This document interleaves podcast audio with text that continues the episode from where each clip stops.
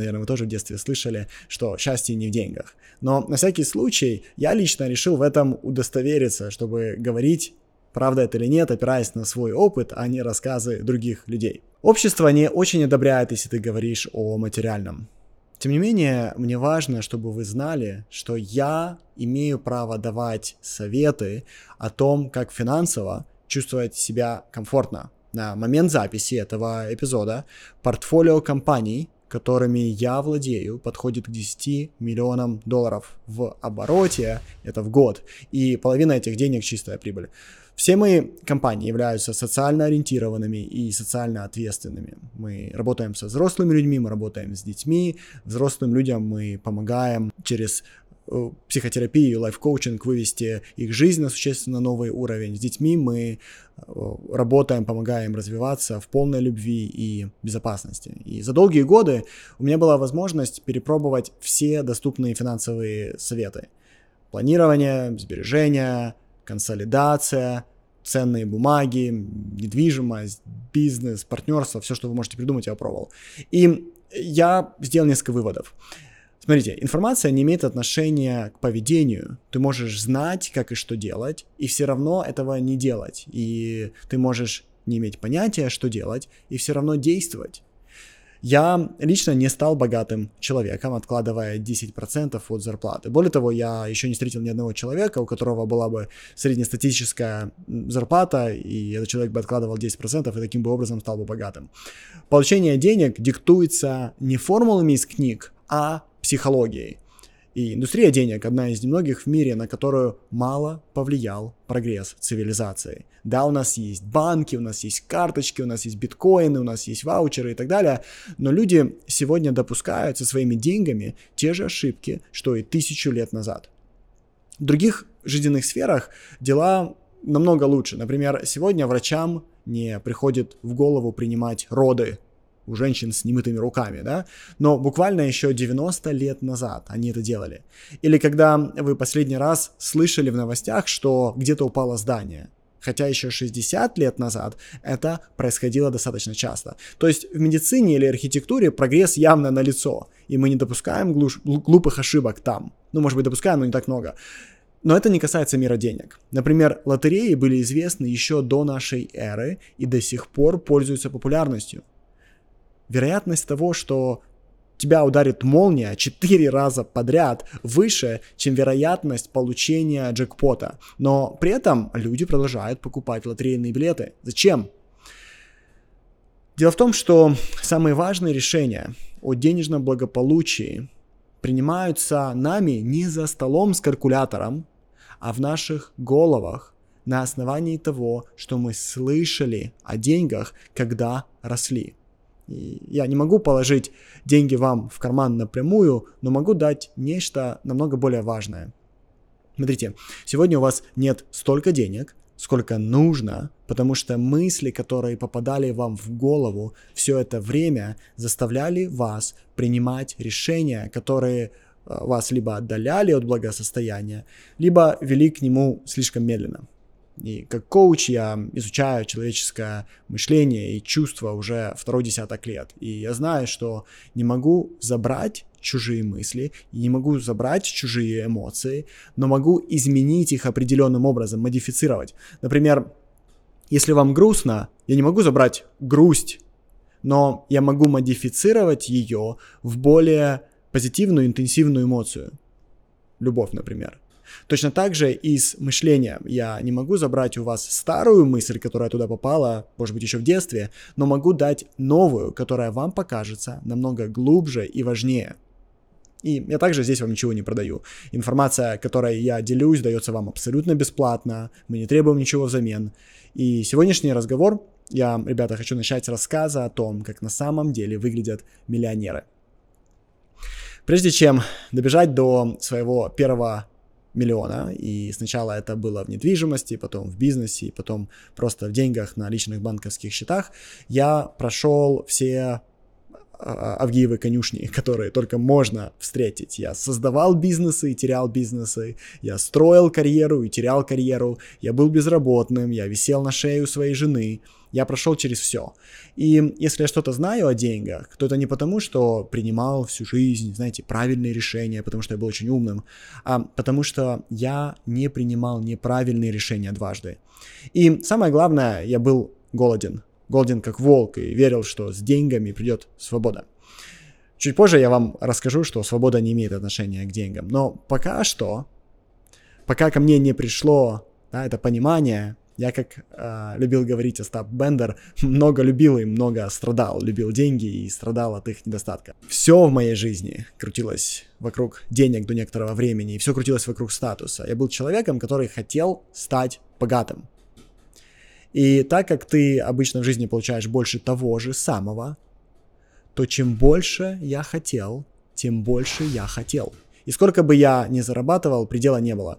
Как только появлялась сумма, моментально возникало то, на что она уходила, и отсутствие денег снова накрывало. Смотрите, моя самооценка была так сильно привязана к деньгам и статусу, что любой удар по моему благосостоянию чувствовался как нокаут. Деньги были моим оружием и защитой. Большая сумма зашедшая мне на счет, давала мне мимолетное и мнимое ощущение силы. Если вы полностью или частично зависите от чужих денег, то вы также знаете, что зависимость от кого-то может чувствоваться очень неприятно от кого-то или от чего-то. Помню, я много мечтал о том, что мне даст полная финансовая свобода. Путешествия, качественные условия жизни, уверенность в себе. Я об этом думал без остановки. С вами бывало такое, да, что вы точно так же об этом думали.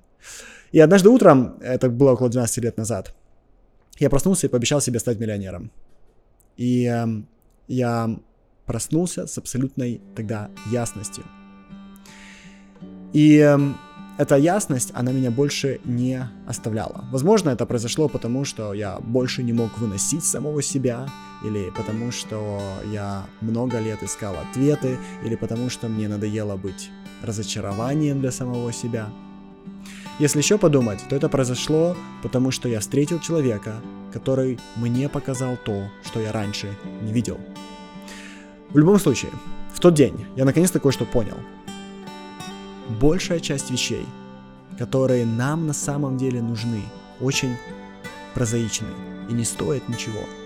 Мы любим хорошие книги и фильмы. Мы любим красивые парки, глубокие легкие разговоры, животных. Мы любим горы, мы любим воду, мы любим приключения, мы любим быть друг с другом, мы любим детей, мы любим быть с хорошими людьми. И все это не стоит много денег. Имея это в наличии, мы уже беспредельно богаты. Для всего этого не нужен миллион в банке. Это доступно из любой точки мира. Если у вас это есть, вы уже, как и я, беспредельно богаты. Спустя год с того осознания я заработал свой первый миллион. И я хочу, чтобы сейчас вы посмотрели на свою жизнь и увидели, что, скорее всего, вы тоже уже богаты, потому что все это у вас уже есть. Есть деньги или нет, это лишь смена цифр. Не разрешайте цифрам диктовать, кто вы. Цифры — это просто виртуальная игра, цель играть, а не ненавидеть проигрыш. Если вы сейчас теряете деньги или находитесь в стесненных денежных обстоятельствах, я очень хорошо знаю, как это чувствуется, то я хочу вам дать некое спокойствие сейчас. Во-первых, это ничего не означает. Это о вас не говорит ровным счетом ничего. Даже если у вас никогда не было денег, и вы всегда, по вашему мнению, были бедны, я хочу вам сказать, что тот, кто думает о будущем и своего прошлого, обречен на повторение прошлого. Давайте я повторю. Если вы всегда были, по вашему мнению, бедны, и бедны сегодня, то это потому, что вы планируете свой завтрашний день, опираясь на то, что узнали в прошлом. Например, если в прошлом вы завалили бизнес или так и не начали его, то вы можете присвоить себе ярлык того, кто не слеплен из нужного теста. И если вы думаете, что вы, если вы думаете, что вы слеплены не из того теста, то реальность вам быстро показывает, что это правда. Но если вы о себе думаете из будущего, то настоящее начнет выстраиваться так, как вам нужно. Во-вторых, э, деньги всегда возобновимы. Их в мире полно, их постоянно печатают, и они полностью выдуманы людьми. вы всегда выживете, вы всегда заработаете. И это не зависит от вашего возраста. Всегда есть способ, поверьте мне, заработать. Цените свое время намного больше, чем что-либо еще. Печатать время люди пока что не научились. Люди продают свое время за деньги, чтобы получить свободу.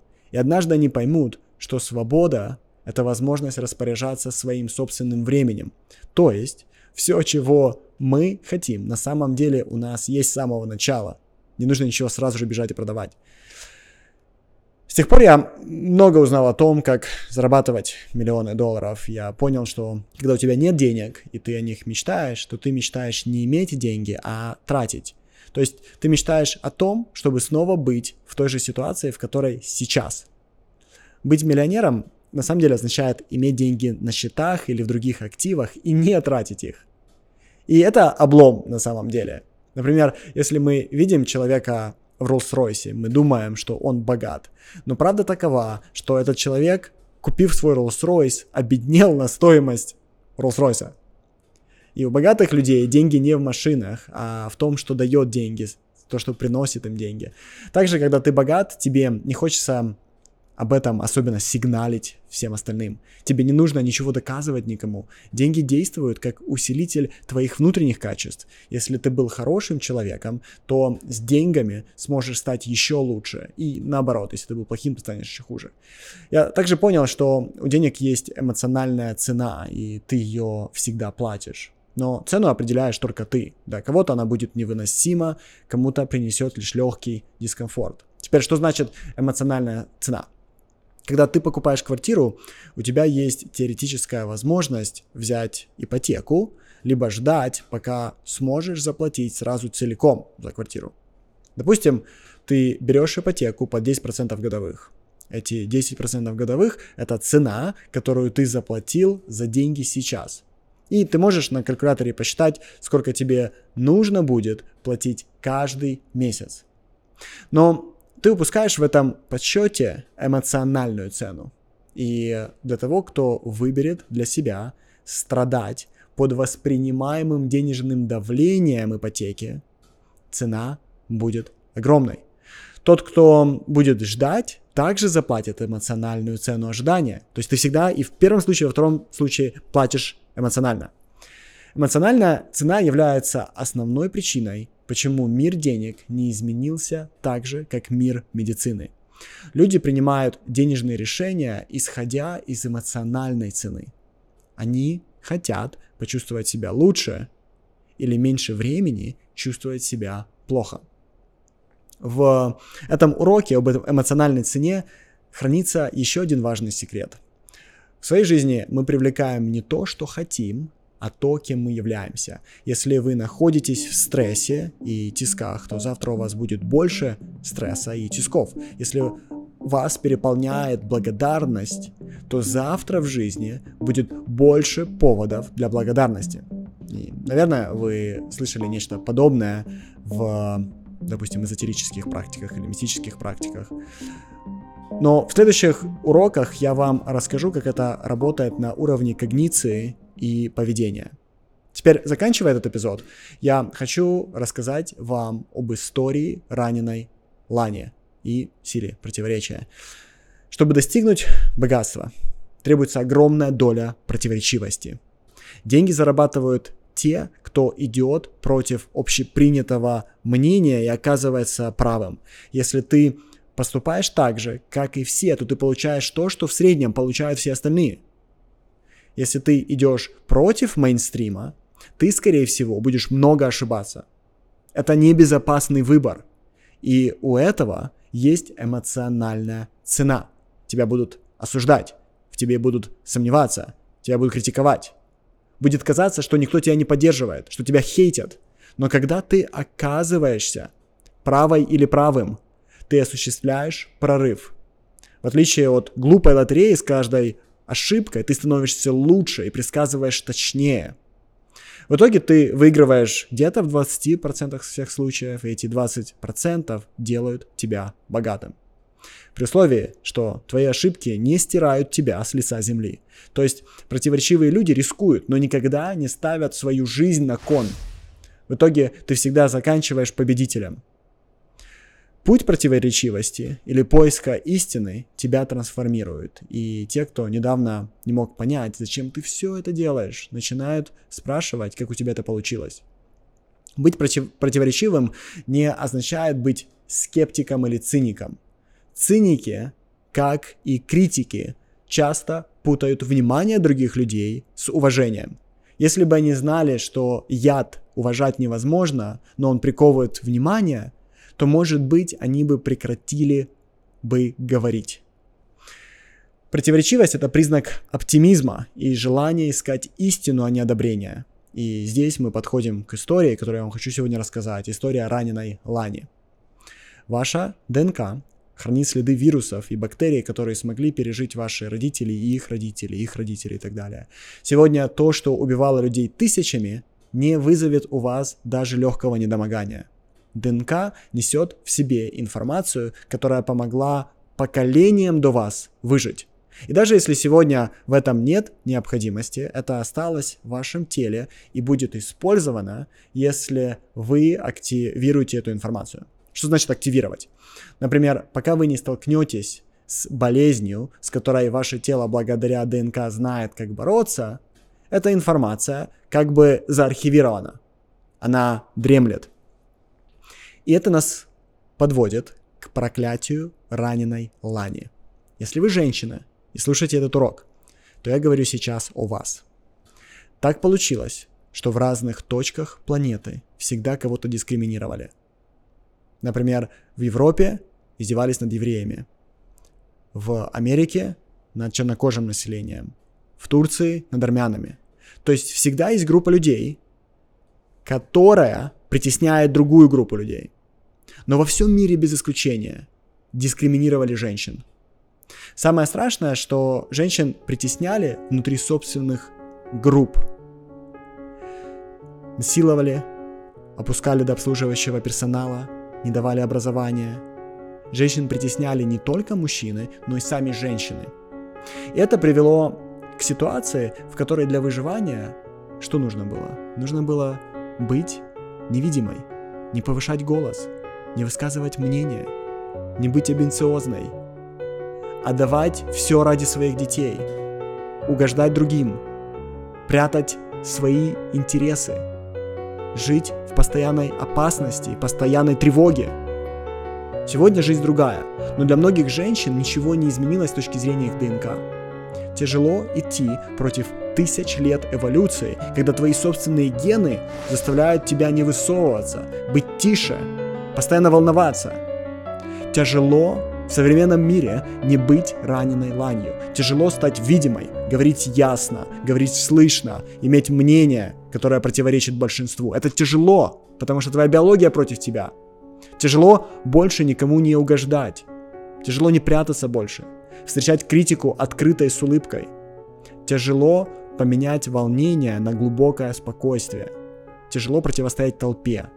Тяжело говорить другим, что делать, не ожидая поддержки или их понимания или валидации.